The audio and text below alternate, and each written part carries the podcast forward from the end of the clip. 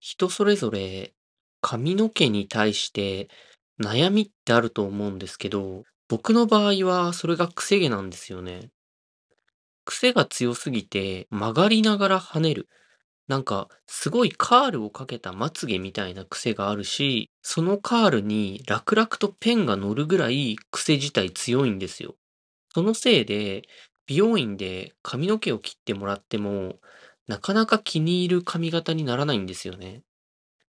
それでも時々切り終わってセットしてもらった時に、あ、これいい感じかもって思うこともあるんですけど、その日によって変わる癖のせいで、次の日には違う髪型になってるとかザラでして、アイロンとかも使うんですけど、やっぱり日によって伸び具合というか、まっすぐしてもボリュームが出てくる時と、ボリュームがなくなっちゃって、もうぺちゃんこになっちゃう時がまちまちで、分け目が変わったり、癖の残し具合が変わったり、よく言うと毎日新鮮な気持ちになれるぐらい、再現性のないいろんな髪型になっちゃうんですよ。他人からしたら大差ないかもしれないんですけど、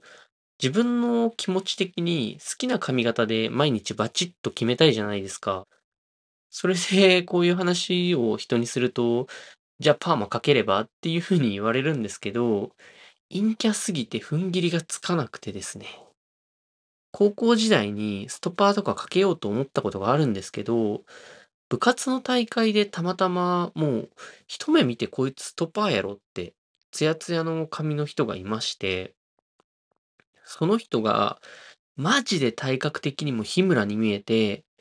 僕も当時はそんな BMI からして太ってはなく、むしろ痩せてる方だったんですけど、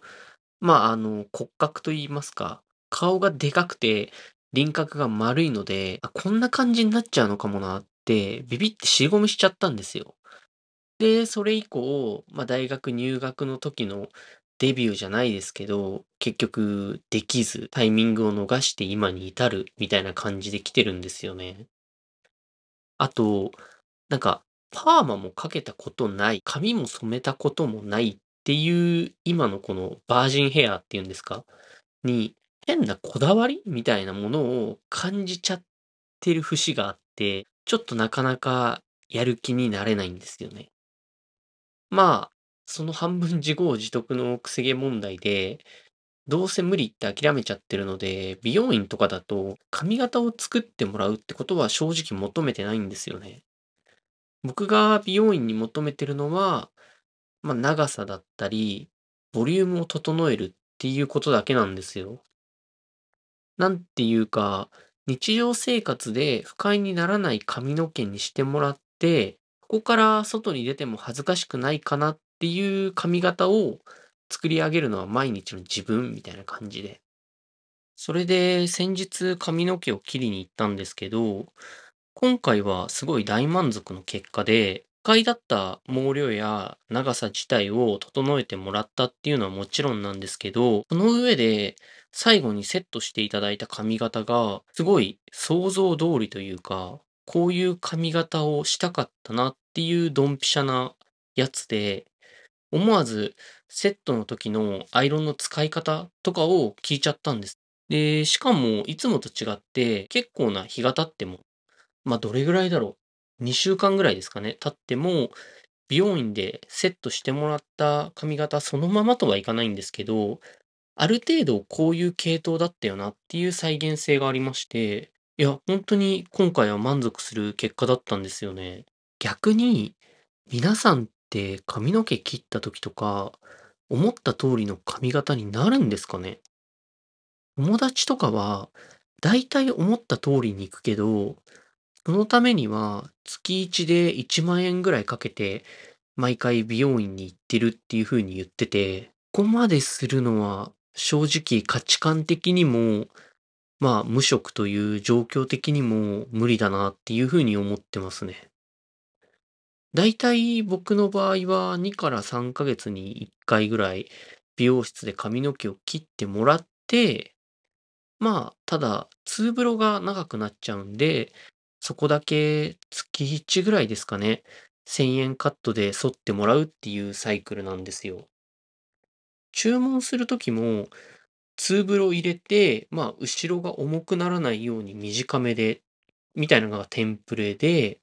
その時の気分で、いつもより短くとか、長めに残しておきたいとか、空いてほしいとか、もう後ろも借り上げちゃって、みたいな感じで追加注文していくっていう感じですね。やっぱり、初めての人だったり、僕の注文が漠然と感じる人は、カタログとかを見してくれるんですけど、癖が強すぎて絶対その通りにならないんですよ。なんていうか、僕がバカなのもあるんですけど、短めのツンツンした髪型に憧れたことがありまして、ちょうどカタログを見してもらった時にその髪型があったので、まあ、これにしてくださいっていう感じで切ってもらったんですけど、もう癖が強すぎて、ツンツンどころかパンチパーマになった人があるんですよ。マジで、こういう悩み抱えてる人っていないですかね？いたらどんな感じでオーダーして髪を切ってもらってるのかすごい興味あります。今回は本当にうまくいったので、次行った時にどういう風にオーダーすれば、この髪の毛に戻してもらえるのか聞こうと思ってます。なんか、11月に友人の結婚式があるっていう話はしたと思うんですけど、上旬なので、10月の終わりぐらいには髪を切りに行く予定で、それまで伸ばしっぱなしにして、変に1000円カットとかで手を加えなければ、まあ、そこまで日が経ってないですし、今回みたいにしてもらえるかなっていう風に勝手に思ってまして、その時に伸ばしすぎたり切りすぎたりして、なんか、今の髪型が崩れちゃったら、この基準点に戻してもらえるやり方を聞きたいんですよね。いや、その、聞こうって、ぼっちで陰キャなのにできんのって感じだとは思うんですけど、なんか、美容院だと案外喋れるんですよね。もちろん客商売だから合わせてくれてるっていうのと、あと、なんだかんだ5年以上通ってるので、まあ、店も僕もお互い慣れてるっていうのは確実にそうなんですけど、普段予約するときって特に指名とかしないので、毎回同じ人ってわけじゃないんですよ。今回も多分担当してくれた美容師は、1から2年ぶりぐらいの、すごい久々な方で、それでも思いのほかスムーズに話ができたんですよね。なんというか話してて、共感したりされたりっていうのが多いんですよ。それで勝手に看護師と美容師って似てる職業なのかなって思っちゃいまして、もしかしたらイメージと違うかもしれないんですけど、看護師って対人中心の技術職なんですよ。で、かつ人体を相手にしてるので、そこが美容師と通ずるものがあるのかなっていうふうに思ってて、そういうこともあんのかなって。実際は他の職種もそんなもんかもしれないんですけどね。ただ、そんな、そういう他の職種の人と話す機会がないので、わからないんですよね。あと、髪を切るときって人と話す機会がない自分にとっては、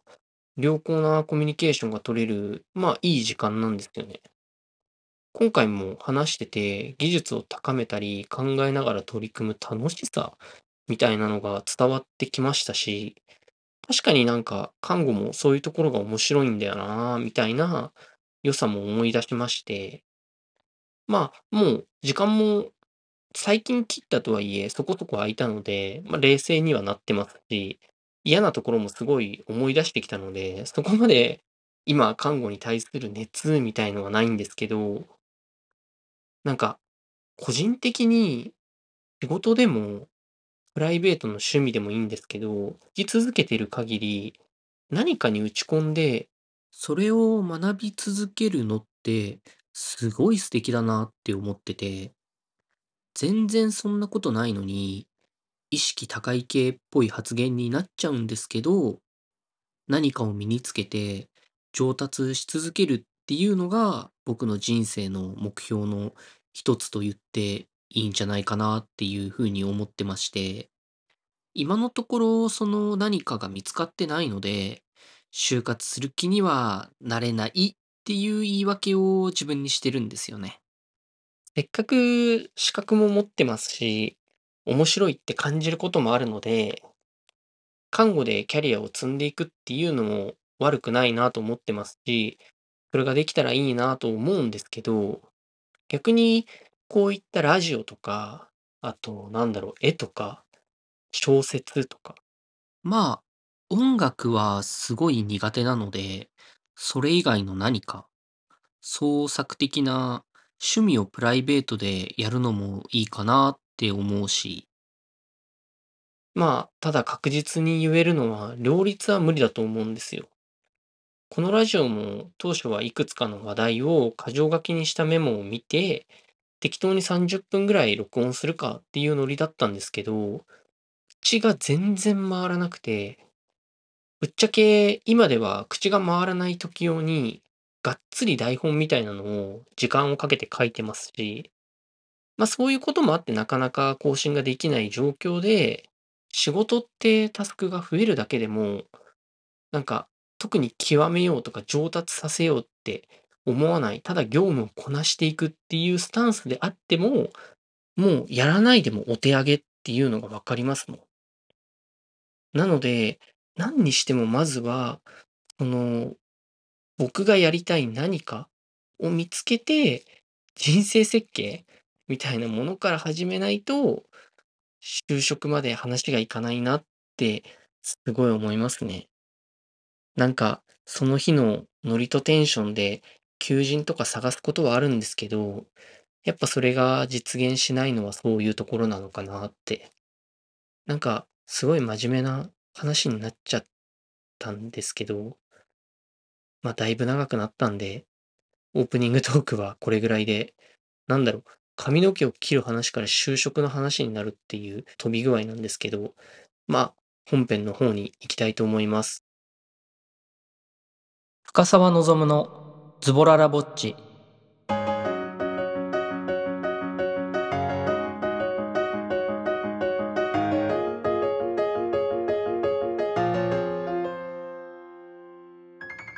改めまして皆さんこんにちは深沢望です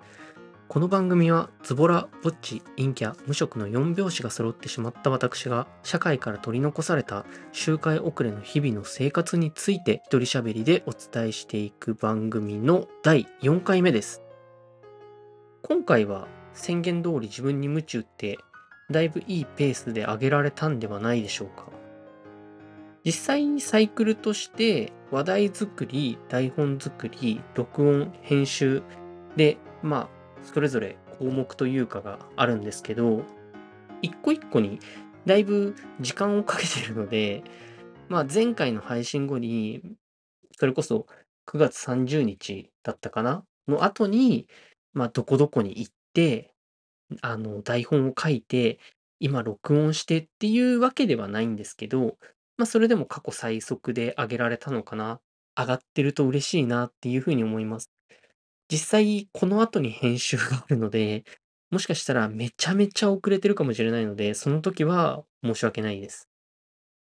今回は前回の宣言通り、君たちはどう生きるかを見てきたので、それの感想とかを話していけたらいいなっていうふうに思ってます。結構ドン引くレベルでバンバンネタバレしていくので、まだ見てない人はお気をつけください。一応、この後ネタバレなしの感想を言って、その後にあらすじを話して、具体的な感想を言おうかなっていうふうに今のところ思ってますね。あらすじを話すっていうのでわかると思うんですけど、本音は見てない人にも話は聞いてほしくて、なんていうか個人的にネタバレってそこまで嫌いではなくてですね。僕は映画とかドラマとか、基本ハッピーエンドが好きなんですけど、どうなるかわからない作品ってあるじゃないですか。そういう時に、わざわざバッドエンドの映画を踏んで落ち込むのも嫌なんで、そこまで思い入れのない映画とかは、あえてネタバレを見てから行くこともあるんです。特にジブリって悲しいか明るいか終わり方ってわからないじゃないですか。君たちはどう生きるかも戦時中の話だったので、本来ならネタバレを見た後に言ったかなっていう感じなんですけど、まあここで話をするために、できるだけ初見の感想といいますか、まあ何の先入観もない状態での自分の意見みたいのを大切にした方がいいかなと思って、まあ、もう、ある種開き直って落ち込んでもいいやって心構えで言ってきましたね。あと、ネタバレで他の人の感想や考察を聞いた後に見に行くっていうのも、それはそれでいいと思うんですよ。僕の感想がそういう、なんだろう、参考になるいい感想とはもちろん言わないんですけど、見る気がない人も、まあ見たことない人も、あらすじ聞きながら、そういう感じなら言ってもいいかなとか思ってもらえたら嬉しいなっていうふうに思います。で、まあ、ネタバレの感想を聞きながら聞いた後でも行こっかなっていう人に止めずに聞いていただけると、まあ、より嬉しいですっていう感じですね。もちろん見た人も、あ、そんな感じだったわって思い出しながらも聞いてほしいです。前置きが長くなってしまったんですけど、ネタバレなしの感想から言うと、すごい面白かったです。話していくうちに、こいつ何も分かってねえじゃんって思われたら恥ずかしいんですけど、懸念していた話が難しすぎて理解できなくてつまんないみたいなことにはならなくて本当に良かったです。じゃあ、そのツイッターとか、まああと見た友達とかから聞いた難しかったって感想を言ってる人たちは読み取る力がなかったのかっ言われたらそんなことはなくてですね。もちろんそんな人たちに比べて僕の方がそういう読み取る力みたいのがあるのかっていうとそういうことでも全然なくて話の主題というか大筋自体はすごい単純というか分かりやすいんですよ。それこそまっすぐな大通りをただ歩いてれば目的地にたどり着くってぐらい突出した難しさみたいなものはないんですよ。こういうところはマジでジブリの尊敬できるところというか、今回とか特に宮崎監督が好き勝手した作品みたいに言われてるじゃないですか。それでも小難しいことなんて、まあわかんなくても、事前知識もいらなくて、ただ映画を見れば、大人も子供もとりあえず楽しめる作品っていうのはすごいなっていうふうに思いますね。まあ、あの、それは良くて、つまり何がそんなに難しいのかっていうと、脇道がすごいってことだと思うんですよね。そこを歩いてればいいだろうって大通りからいろんな脇道が無数に出てて、その道に分け入った先の景色を見た後に大通りに戻ると、さっきまで見ていた街並みがすごい違った景色に見えるというか、また違う表情を見してくれるみたいな感じで、自分が見て抱いたこの映画への考えだったり感想だったりは、まだ不十分で先があるんじゃないのか、捉えきれてないんじゃないかっていう感じがすごいするんですよ。そういうところを普段は一回見ればある程度分かっちゃうみたいな人は、なかなか全容がつかめなくて難しいっってなるのかなって思いますね。僕みたいに読解力がなくても、まあ分かったので、小学校低学年は無理でも、高学年ぐらいからですかね。そういう脇道ではない大筋、主題、それこそ君たちはどう生きるかっていうタイトルにもなってる問いみたいなものには気づけるというか、何が言いたいのかわかるんじゃないかなっていうふうに思いますね。なので、難しいっていう情報しかなくて、ちょっと僕私には合わないなっていう人がいたら、あんまり気負わず見てもいいんじゃないかなっていうふうに思います。で、ここからネタバレありでがっつり話をしていこうと思うので、もしあれな人は一旦止めてもらって、また後でぜひ聞きに来てください。では、まず、あらすじを軽くって思ったんですけど、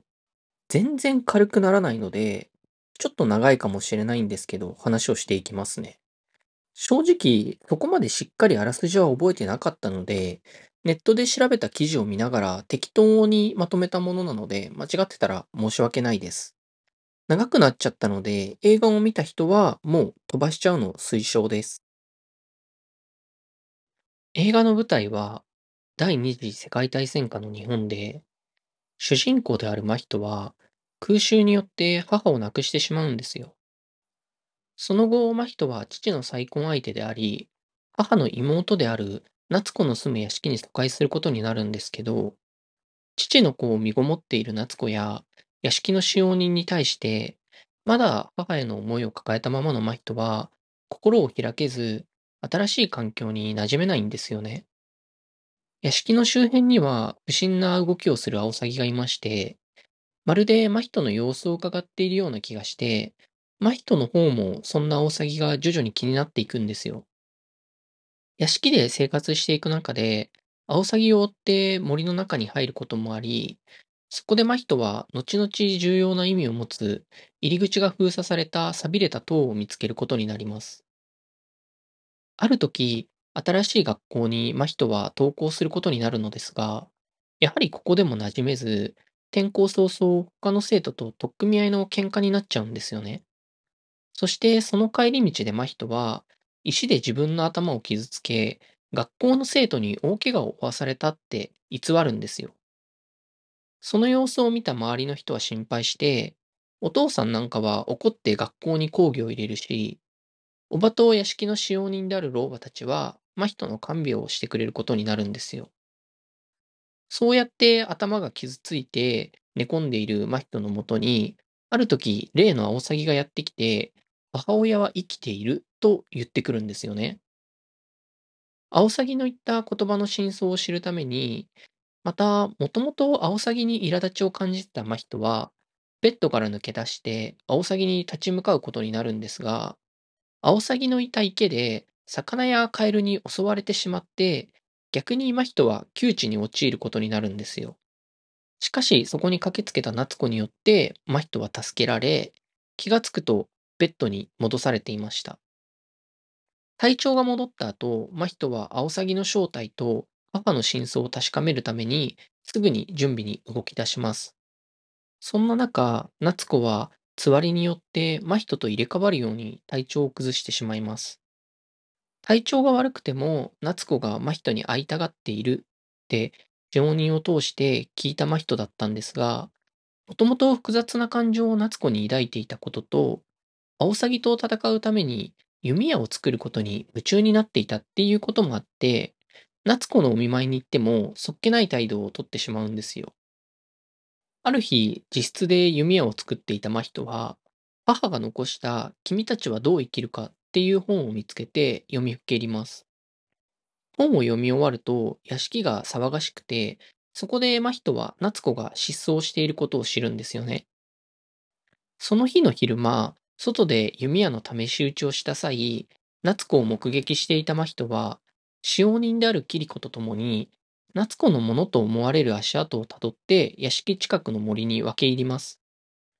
そして森の中で夏子が入ったと思われる塔を見つけ、その中に入ることになるんですよ。するとそこには夏子ではなく、アオサギと真人の母がいたんですよね。ただ、その母親は偽物であり、やっぱり亡くなっているっていうことを知った真人は、自分を騙したアオサギと弓矢を用いて対峙することになるんですよ。その後は紆余曲折があって、謎の老人の命令に従うアオサギの案内により、真人たちは夏子を探すために下の世界に行くことになるんですよね。移動の際にみんなとはぐれ、一人下の世界にたどり着いた真人だったんですが、到着早々ペリカンに襲われてしまい、その時、我を学ぶ者は死すと書かれた門を開けちゃうことになるんですよ。ただ、そこに現れた若い船乗りのキリコは、ペリカンを追い払って、門を開けたことで、その門の先にあるお墓石が積み上げられた建物みたいなものがあるんですけど、その墓の主が起きないようにって、まじないのようなことをして、真人を連れて島から離れます。キリコと行動を共にすることになった真人は、魚を捕まえたり、その魚をさばいたり、分けたりするっていう過程を通して、下の世界の住人と出会うことになります。また、住人以外にもいろいろな生物に会うことになるんですが、その日の夜は、キリコの家の庭で、真人はわらわらという不思議な生物が、ふわふわ天に昇っていくのを見かけるんですよ。わらわらは天に昇った後、違う世界で新たな命として生まれるっていう風にキリコは言って、二人でわらわらの様子を見ていたんですが、そこに急にペリカンが押し寄せてきて、わらわらを食べちゃうんですよ。すると、そこにヒミという少女が現れて、火を操ってペリカンを撃退するんですが、その時にわらわらも巻き込まれて何匹か燃えちゃうんですよね。一夜明けて、キリコの助言を受けた真人は、どこからかやってきたアオサギと夏子を探す旅に出ます。アオサギと協力して旅をすることで、関係性にもいい変化があったりする中、二人は人を食べる二足歩行のインコに襲われ、絶体絶命の状況に陥ります。しかし、そこをこれまたヒミに助けてもらい、彼女の案内で夏子のいる産屋がある塔に向かうんですけど、その時、ヒミが夏子の姉であること、つまり若い頃の真人の母親であったことが判明するんですよね。それでその後なんとか塔に侵入し、夏子を見つけた真人たちなんですが、夏子がいる産屋は石でできてるんですけど、その石から雷みたいな攻撃をされて、気を失ってインコに捕まっちゃうんですよ。それで真人は目を覚ますと、そこには謎の老人がいまして、彼が母や叔母の王子であることを知ります。また、王子はこの世界を作ったのは自分で積み上げた石によって均衡を保っていたが、今はそのバランスが崩れて、この世界が崩壊の危機を迎えているっていうふうに言うんですよ。真人は石を見てふと悪意が宿ってるっていう感じでつぶやくんですけど、この様子を見た王子は、新たな管理者として真人に後継者になってほしいっていうオファーを出すんですよ。しかし、真人は返事をする前に、ふと目が覚めてしまって、自分はインコたちによって囚われの身になっていることに気づきます。まあ、人は今見た光景について考えながらも、まずはアオサギの手を借りて高速から抜け出し、同じく捕まったんですが、この場にいないヒミを助けようと動きます。ヒミはインコの王によって王子のもとに運ばれており、何らかの交渉の材料にされようとしていました。真人はインコの王の後を追い、ヒミや王子と再会します。王子は悪意で汚れていない13個の石を取り出して、再度真人に後継者になってくれるように頼みます。しかし、真人は自分が学校帰りに石で作った傷跡を見せて、悪意のある自分は引き継げない。そして、現実の世界に戻るっていうことを伝えて、その申し出を断るんですよ。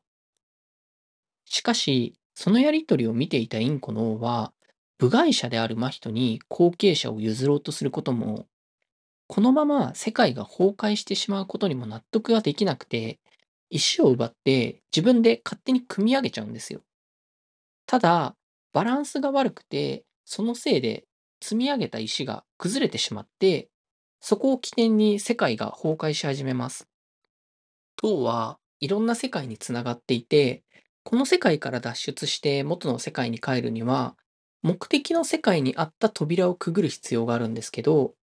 扉の前までたどり着いた一行は、それぞれ自分が元いた世界に帰ろうと、ドアノブに手をかけるんですよ。ただ、真人は、ヒミが将来自分を産んで、空襲に巻き込まれて死んでしまうっていうことを知ってるので、自分たちと同じ世界に来ないかっていうふうに促すんですよ。でも、ヒミは、将来真人のような子供が産めるなんて幸せって言って、真人の申し出を拒否して自分の世界に帰っていくことになるんですよ。その後、無事元の世界に戻った真人でしたが、自分の世界に帰ることで、下の世界の記憶が消えてしまうっていう風にアオサギに聞かされます。真人が覚えてるのは、たまたま下の世界の石をポッケに入れて持ち帰ったからで、そのうちその記憶も忘れてしまうって最後に真人に告げて、アオサギはどっかに飛んでいっちゃうんですよね。ラストでは少し時間が飛んで、真人の弟が無事生まれてて、みんな幸せに暮らしていますっていう感じのストーリーなんですけど、最初に言ってたこの映画の主題は、やっぱりタイトルだと思うんですよ。映画では、主に真人のどう生きていくかの選択を見せることで、間接的に観客である僕たちに、君たちはどう生きるかって問いを投げかけてきているのかなっていうふうに思うんですよね。劇中で、真人は異世界ではなく現実に帰ることを選ぶんですが、世界の存続を託された時に、完璧な世界を作る資格はないって言ってたと思うんですけど、別に作るっていう選択肢を選ぶことができないってわけではなかったと思うんですよ。作る資格がないイコール作る選択肢を選べないっていう捉え方もあると思うんですが、個人的には選ぼうと思えば選べたんじゃないかなって思ってて、それでも真人は母も生きていて争いもない完璧な世界を作ることよりも戦争があって母もいないけど父親をはじめとした大切な人たちがいる不完全な世界に戻っていくことを選ぶんですよ。僕は20後半なんですけど、小学生の時に、だいたい20年ぐらい前ですかね、は、だいぶ未来に明るい希望みたいなものを持ってたんですよ。ただ、大人になったからかわからないんですけど、今の日本には手遅れとか閉塞感みたいな言葉がすごい似合うような気がしていて、大げさに言うと、未来はお先真っ暗で絶望しかないって感じがするんですよ。僕は真人みたいに異世界に行ったり、その異世界を完璧な世界に作り変えるっていうことはできないんですけど、なんというか、自分のダメなところ、無能さとか、ズボラとか、ぼっちとか、陰キャとか、無職とか、真人でいう悪意から目をそらして、社会に不平不満を垂れ流して、ストレス解消に時間を費やして、将来から目を背けるっていうことはできるんですよ。なんならこのラジオ自体が現実逃避の一つなので、ここでこんな話をしてるのもすごい皮肉だなとは思うんですけど、でも不完全な現実に帰ることを選んだ真人の決意を見て、お前それでいいんか？全部人のせいにしても何も解決しないよっていい感じの説教をされてる気がしまして、あんまり現実から目をそらしすぎるのも良くないなっていうふうに思ったんですよね。それに、さっきは完璧な世界を作る道を、真人は選べたんじゃないかって言ったと思うんですけど、じゃあ実際に作れたかというと、そんなことはないと思ってまして、そんな都合のいいことあるわけないじゃん。夢見てないで現実見なよ。みたいな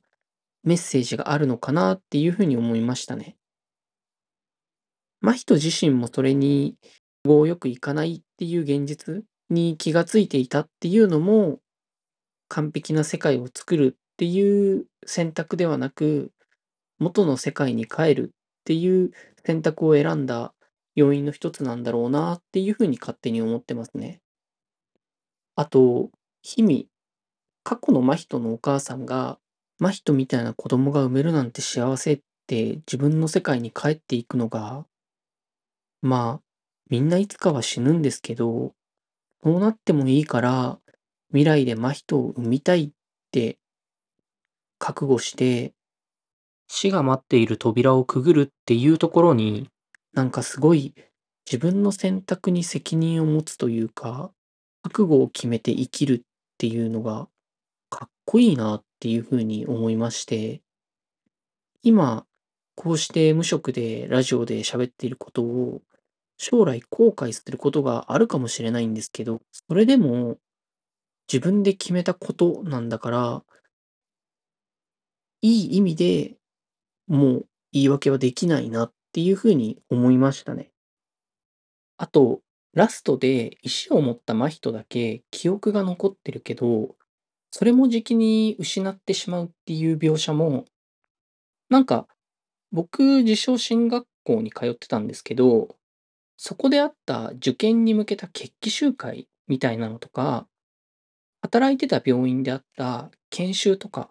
に出た後に感じる、うおー、やってやんぞーみたいな気持ち。そういうのは結局長続きしなくて、3日ぐらいで跡形もなく消えちゃうんですけど、この映画を見て思った今まで言ってきた気持ちだったり、意志だったりっていうのも、どうせ3日ぐらいで消えちゃうよ？ちゃんとそれを持ち続けることはできるか？みたいな忠告というか、メッセージのようにも思えて、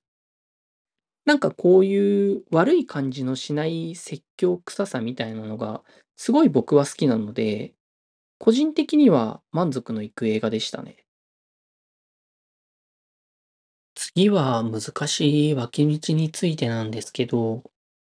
異世界だといろいろな人や不思議生物、不思議な建物に出会うんですけど、当然そこら辺にも一つ一つ意味があるんだろうなとは思っていまして、個人的にこの捉え方でいいと思うけど、点がないなっていうのがいくつかありまして、まず、真人やわらわらを襲うペリカンと、それを火の魔法で退治するヒミなんですけど、ペリカンも一見悪いように描かれてるんですけど、魚が全然いないこの世界だと、生きるためにこうするしかないっていうことが後々判明して、世の中善と悪ではっきり区別させられるほど単純じゃないって言ってるのかなとか、そんなペリカンがわらわらを襲うのを、ヒミが火の魔法を使って退治することになるんですけど、その時、わらわらも巻き込まれちゃうんですよ。これも単純じゃない不完全な世界で、何かを救おうとしても全部が救えるわけじゃないし、なんなら救おうとしたことで、その対象に被害が出てしまうみたいな、ご都合主義を否定することで、完全な世界と不完全な世界の差というか、現実のクソったれさみたいのを表現しているのかなっていうふうに思ってますね。まあもちろんこれも自信ないんですけど、逆にわかんねえなーってなってるのが、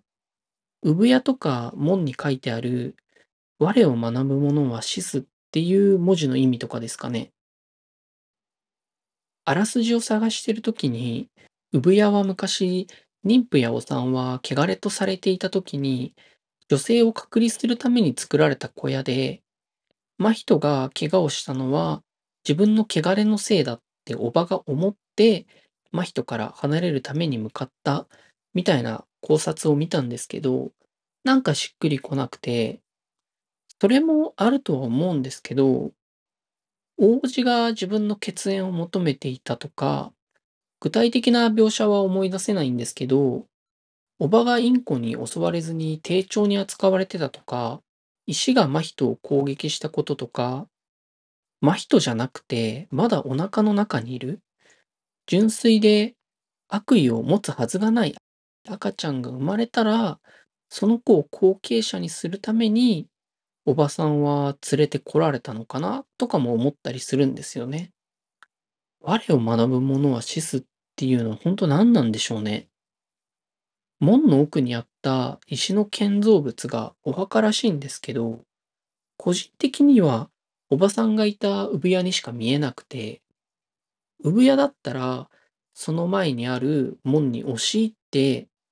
まあ中の人に危害を加えて、代わりに自分が後継者になろうって考える人がいたとしたら、そいつは悪意の塊だから、どうせ不完全な世界しか作れなくて、結局崩れて、お前も死んじゃうよっていう、我イコール大王子説なのか、でも赤ちゃんがいなくなったからって、そいつが後継者に指名されるって決まってるわけでもないですし、なんなら、墓って明言されている以上、産屋じゃない可能性のが高そうだし、そうなると、じゃあ誰やねんっていう振り出しに戻るんですよね。他にもいろいろあるんですよ。助けに来た真人に大嫌いっていうおばとか、なんでついてきたのが一見仲悪そうだったキリコだったのかとか、産屋があった島は何だったのかとか、海とか魚とか、それを自分で取れない人たち、あと、ちっちゃなお守りとなって助けてくれた老婆たち、こうじゃね？みたいなのは、思いつくには思いつくんですけど、なんかしっくりこなくて、別の解釈があるんだろうなっていうふうに思いますね。そういうところを一つずつ理解していくと、本筋の解釈とかもまた変わっていくんだろうなっていうふうに思いますね。そんな感じで、とりあえずダラダラ話したいことも話せましたので、最後はやっぱり様式美と言いますか、お約束と言いますか、独断と偏見に身を任せて、この映画の点数と採点理由を言って終わろうかなというふうに思います。えー、君たちはどう生きるか。ズボラ .com での点数は90点とさせてください。理由としては、まず、アニメ映画としての面白さがあったことですね。冒頭の病院に向かうシーンとか、いい意味ですごいぐにゃぐにゃした動きで、実写ではできないアニメーションならではの動きだなっていうふうに思いましたし、それによって臨場感だったり、気味悪さだったりを表現してるのが、単純に見ていて視界が面白かったんですよね。それと、ストーリー自体も面白くて、理解できないほど難しくはないけど、さりとて薄くもない。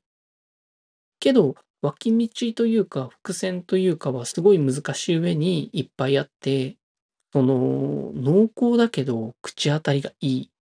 なんか、噛めば噛むほど味が出てくるスルメイカ？みたいな作品だなっていう感じもするので、そういうところも高評価のポイントですね。減点理由は、あの、やっぱりジブリってなんだかんだ気づいたら何回も見てるって作品多いじゃないですか。きっとこの作品もこれから何回も見ることになると思いますし、その度にいろいろな発見を重ねて、また違った顔を見せてくれるのかなっていう伸びしろに期待して、逆にマイナス10点にしました。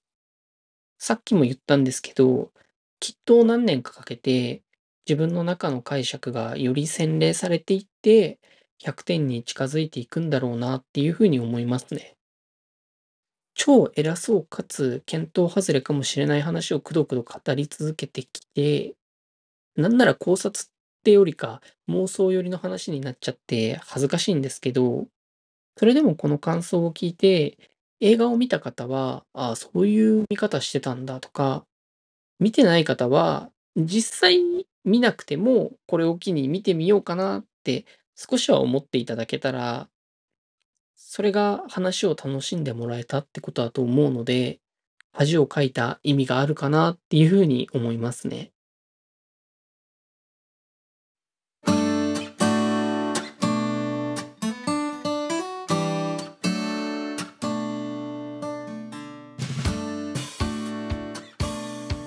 エンディングの時間です。毎回30分ぐらいの時間を目標にしてるので、いつも足りない尺が頭にちらつきながらここで話をしているんですが、今回はそういった心配はなくて、すごい心が軽いですね。なんならいつもの倍ぐらいのオープニングトークは次回に撮っておくとか思ったんですけど、映画を見てなくて感想も聞かないっていう人も中にはいるかなって思うと、少し長めに話をしてそれを聞いていただきたいなと思いそのまま行こうかなっていうふうに今のところは考えてますね。ただその分やっぱりもったいないなっていう気持ちもしてて慢性的なネタ不足なので次回どうしようかなっていう不安が出てきちゃいますよね。